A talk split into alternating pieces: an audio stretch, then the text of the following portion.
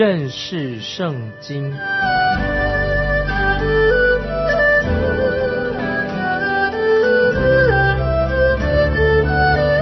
认识上帝的话，把上帝的话带到全世界。本节目是由认识圣经机构和环球广播电台联合制作，欢迎收听。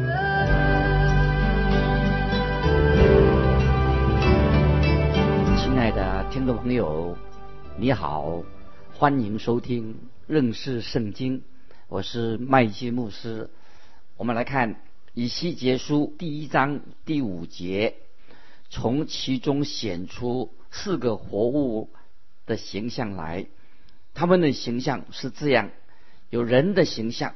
这节经文，听众朋友注意，跟二十六节有仿佛人的形象很相似，就是说出道成肉身的耶稣基督，就是神成为了人的样式。在约翰福音一章十四节这样说：道成了肉身，住在我们中间。在以赛亚书五十二章七节也这样说：那报佳音、传平安、报好信、传救恩的，对西安说：你的神做王了。这人的脚中登山何等佳美！感谢神，神降世为人，就是耶稣基督。他行在巴勒斯坦的路上，最后主耶稣被钉在十字架上。钉子钉在他的双脚。那么我们这里看以西结书一章第十节说：至于脸的形象，前面各有人的脸，右边各有狮子的脸，左面各有牛的脸，后面各有鹰的脸。注意这四种不同的脸面，跟新约启示录第四章。六到八节可以做比较，让我们就想到四福音书，就是说到四福音书是讲到耶稣基督有四个不同的形象。狮子的脸象征着什么呢？就是基督的王权。在马太福音我们看到耶稣的王权。牛的脸像象征什么呢？就像着仆人的形象。这在马可福音看到主耶稣他有仆人的形象。人的脸。是象征什么呢？象征主耶稣是完美没有瑕疵的人性。在路加福音我们看得到，展翅的鹰脸，鹰的脸象征着主耶稣的神性，在约翰福音就看出来的。所以听众朋友，以西结书四活物看起来很像伊甸园当中看守生命树的基督伯。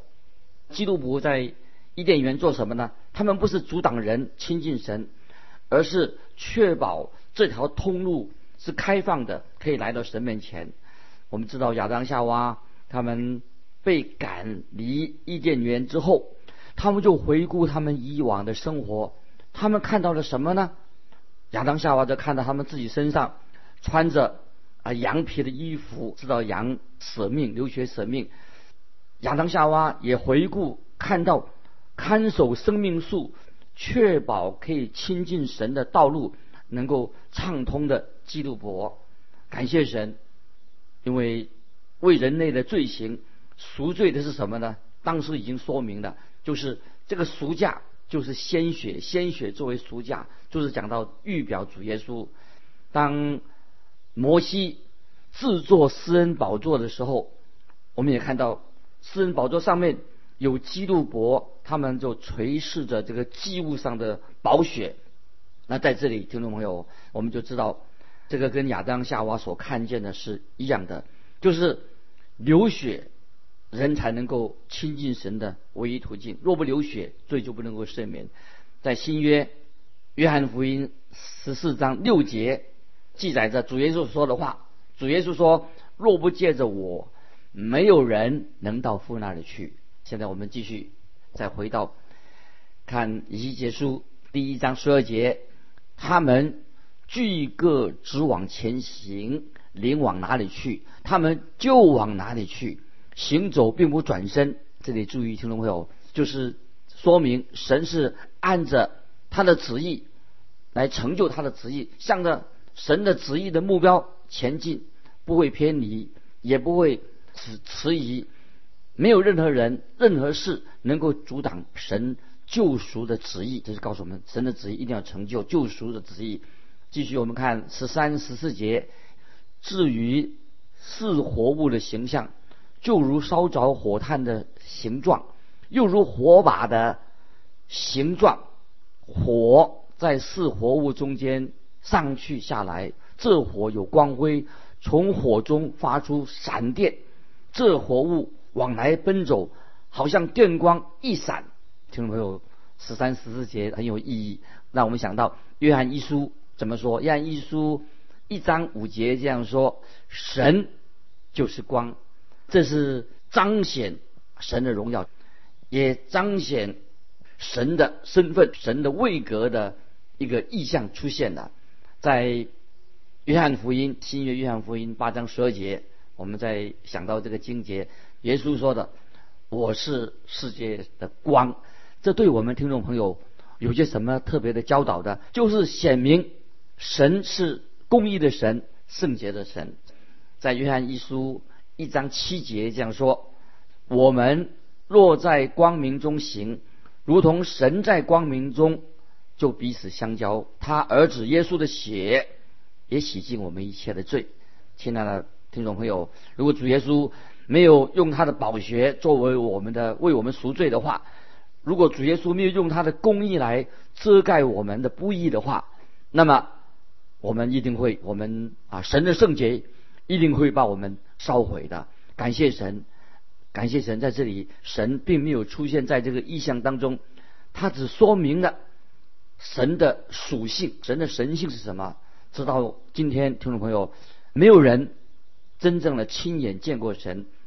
在出埃及记三十三章十八到二十三节，就记载一件事情，就是摩西对神说：“求你显出你的荣耀给我看。”摩西想要看见神啊，他求你显出你的荣耀给我看。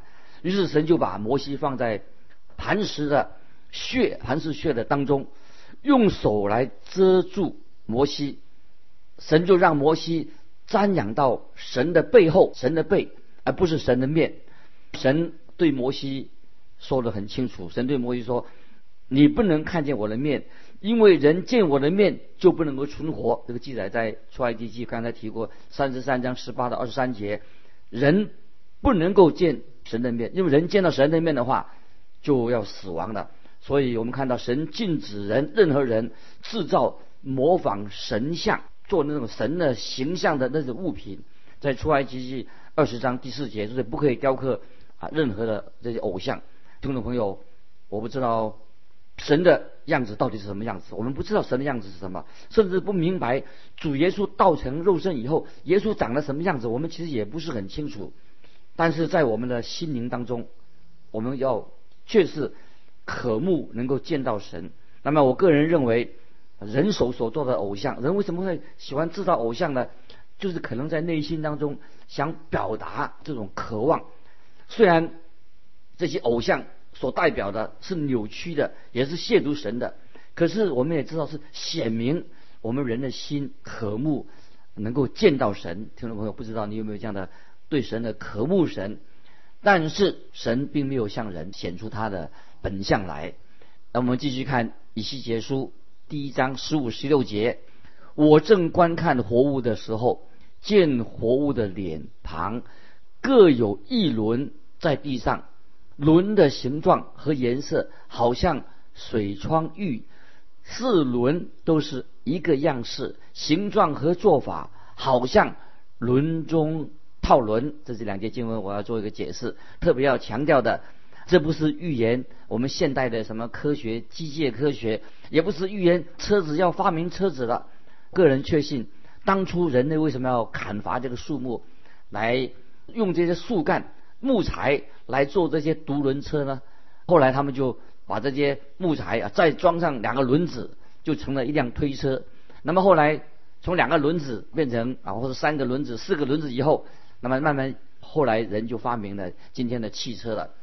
可是听众朋友，如果我们把这个意象作为这样的解释的话，那就是很荒唐了。这个解释是不对的。接下来的经文就要帮助我们明白轮中套轮这个意义是什么，属灵的意思是什么。我们来看以西结书一章第十八节：至于轮网，高而可畏，四个轮网周围满有眼睛，是什么意思呢？就是表明说神是蛮有智慧的神。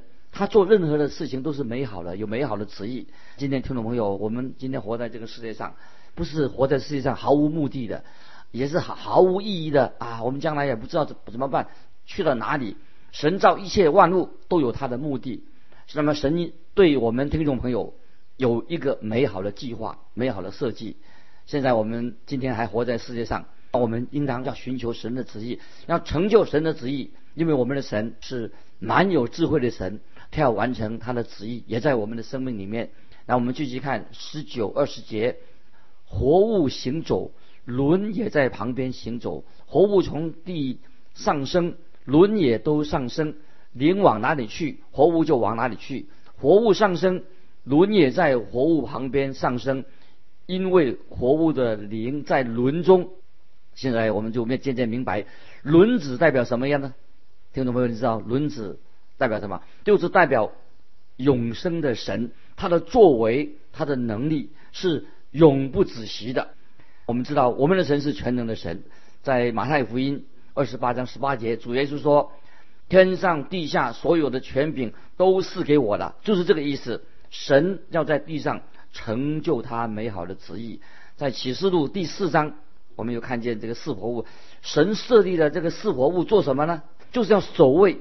在神的宝座旁边，这四活物要做的两件事情，第一个就是要阻挡那些有罪的人接近神；第二，四活物也指示人怎样才能够亲近神。所以我们这个看到说到旧约这个基督伯，就指明人回归回家的路。那么我认为，先知以西结他所看到的意象非常的很有意义，又很深远。从基督伯就看到一件什么事情呢？就是神像我们这些很渺小的人类，神要向我们施怜悯。所以有人就做一个比喻，他比喻我们人类，比喻什么呢？说在宇宙当中，我们人真正像渺小，太渺小了，像一粒沙子一样。但是当耶稣基督定十字架的时候，神的施恩宝座却是接纳凡是来到神面前的人。感谢神，那是神的恩典。我们继续看以西结书第一章二十六、二十七节，在他们头以上的穹窗之上，有宝座的形象，仿佛蓝宝石；在宝座形象以上，有仿佛人的形状。我见从他腰以上有仿佛光辉的金金，周围有火的形状；又见从他腰以下。有仿佛火的形状，周围也有光辉。曾经有一位基督徒的诗人，他做了一首诗，就是念给听众朋友说啊，这个诗很好。他说：一个蓝色晶晶的宝座，镶满了蓝宝石的宝座，灿烂像钻石一样，美丽的像彩虹，炫目又耀眼。宝座充满了神的大能，好像蓄势待发的飞弹。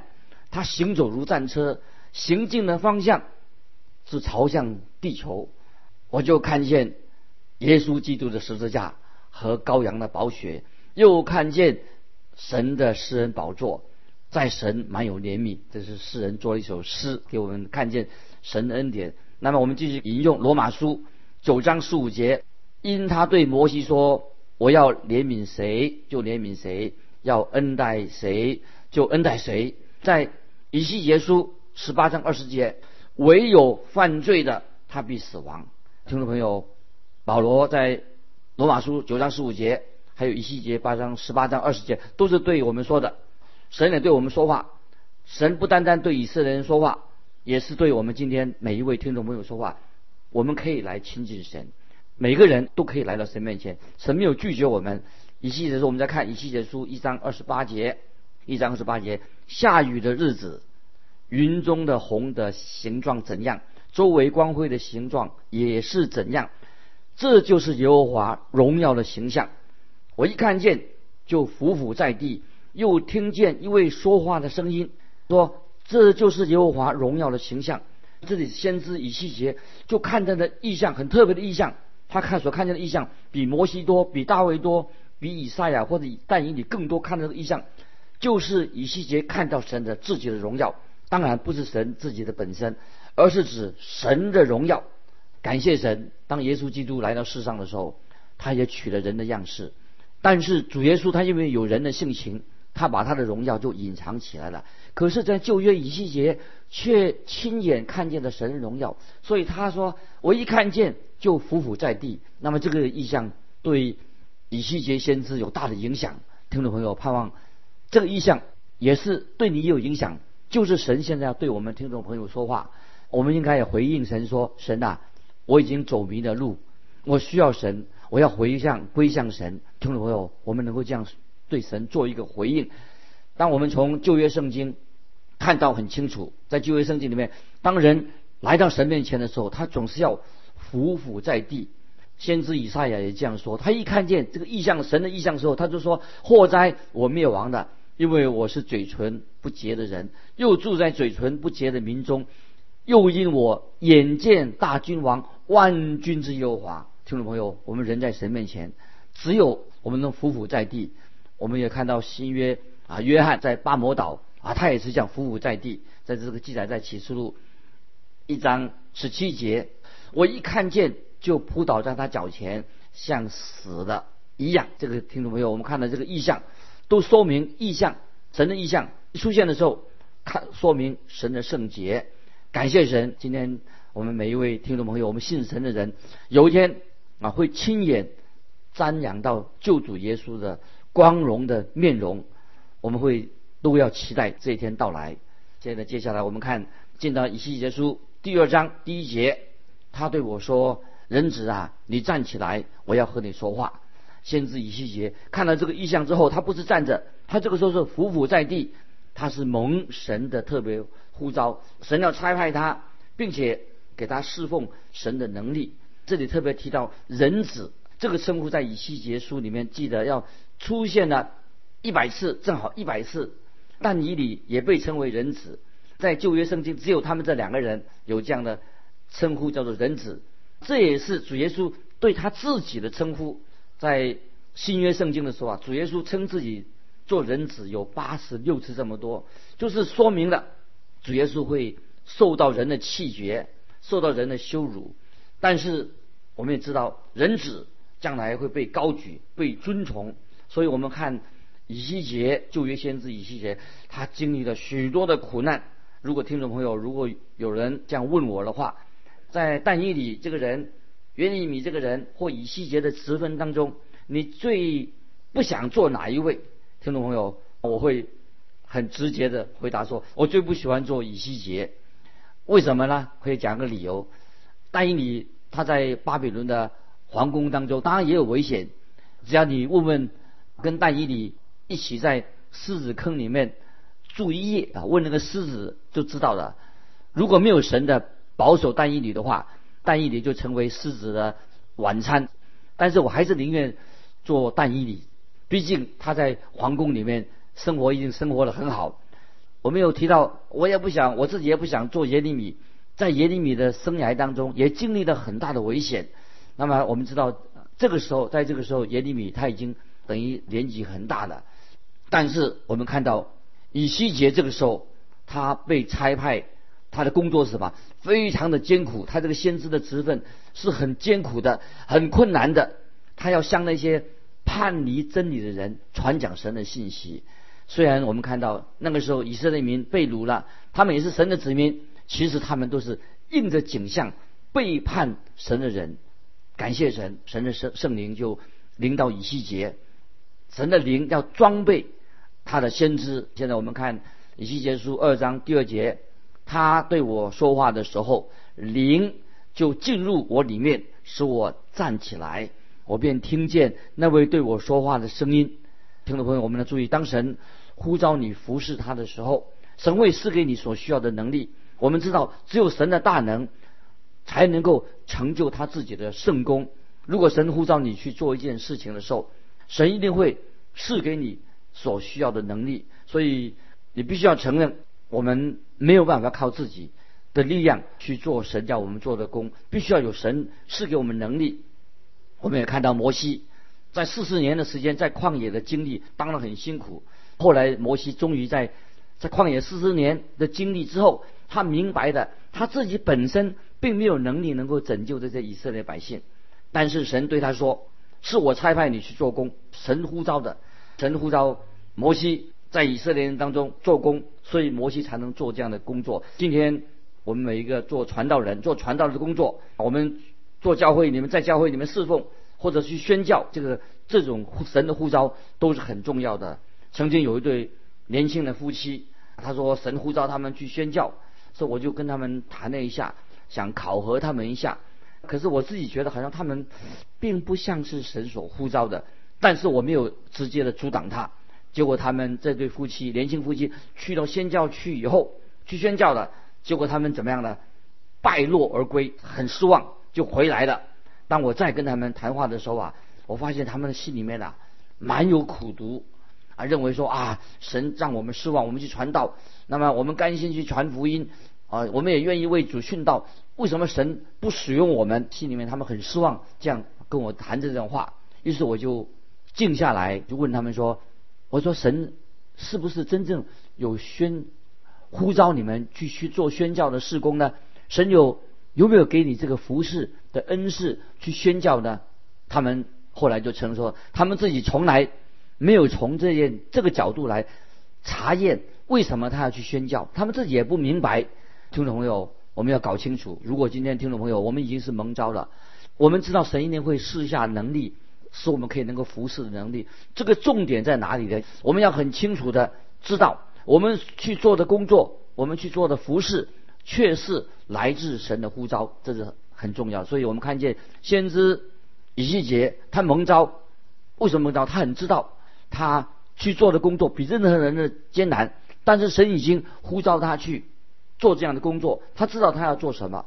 所以当年我自己，我自己，我做自己的见证。我年轻的时候啊，来服侍神的时候啊，如果神告诉我服侍会发生什么事情的话，也许我就会对神说：“主啊，哎呀，我不敢去做了。呃，做这个传道工作如果这么困难，我就做不来的。”感谢神，神没有把他对以西结所说的话。来对我说，因为我自己胆子实在太小了，我自己是一个很懦弱的人，我真的佩服先知以西结，他知道他的前面的路很艰难。那我们继续来看以西结书第二章二三两节，他对我说：“人子啊，我差你往悖逆的国民以色列人那里去，他们是悖逆我的，他们和他们的列祖违背我。”直到今日，这众子面无羞耻，心里刚硬。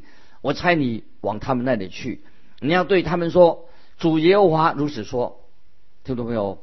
神在这段经文里面做一个很严肃的宣告，说：“我猜你去的地方是什么呢？是悖逆的国民啊！”一节书一再出现“悖逆”“悖逆”这两个字，就是说他们是一群悖逆神的百姓。国民这原原文的意思，通常不是来指那个选民，而是指以色列人那些以外的外邦人，称他们做国民。可是这个时候，以色列人已经沦为跟外邦人完全一样的，他们等于像外邦人一样。那么他们是悖逆的国民，因为他们是抗拒神的，而且他们面无羞耻的重视。今天听众朋友，我们知道今天传福音。也会遇到很多的困难，困难在哪里呢？最困难的事情就是变成教会的会众，有的人心很硬，虽然这些人在教会里面，他们却拒绝了福音，又排斥圣经的话。虽然他们在教会里面，却背逆神，太奇怪了。那么他们以为今天有些人哦，他在教会里面啊，他说：“哎呀，好像他们是在真是在装模作样，表面起来看起来很稳重、很安逸，可是他们。”在神面前，他们最不喜欢听什么呢？就人家说他是你是世上的罪人。其实，在教会今天，很多人不愿意被说成世上的罪人。他们也没有说他们需要神的救恩，需要顺服神。今天在教会里面，又有这些人很麻木。今天我们要提醒今天出来的侍奉的年轻人，你对自己的蒙召要很清楚，不然的话你就不要做传，因为传道的工作是非常不容易的。我们继续看以西结书二章五节，他们或听或不听，他们是悖逆之家，必知道他们中间有了先知。这个时候，神对先知以西结说：“我呼召你进入这群人当中，不管他们听不听，我一定要让他们知道有一位。”先知在他们当中，我们知道以西结他离开世界之后，那时候那些以色列百姓才知道以西结乃是一位真正的先知。亲爱的听众朋友，我也希望说我离世之后离开世界以后，希望别人能够看出我麦基牧师也是一个愿意尽力传福音的人，这是很重要。接下来我们看第六节，人子啊，虽有经济和吉利在你那里，你又住在蝎子中间，总不要。怕他们，也不要怕他们的话。他们虽是悖逆之家，还不要怕他们的话，也不要因他们的脸色惊慌。感谢神，这里神特别安慰以西结，处境很危险，但是不要怕他们，也不要怕他们的话。啊，神会与以西结先知同在。时间的关系，我们今天就分享到这里。听众朋友，如果你有感动，欢迎你来信寄到环球电台认识圣经。麦基牧师说：“愿主祝福你，我们下次再见。”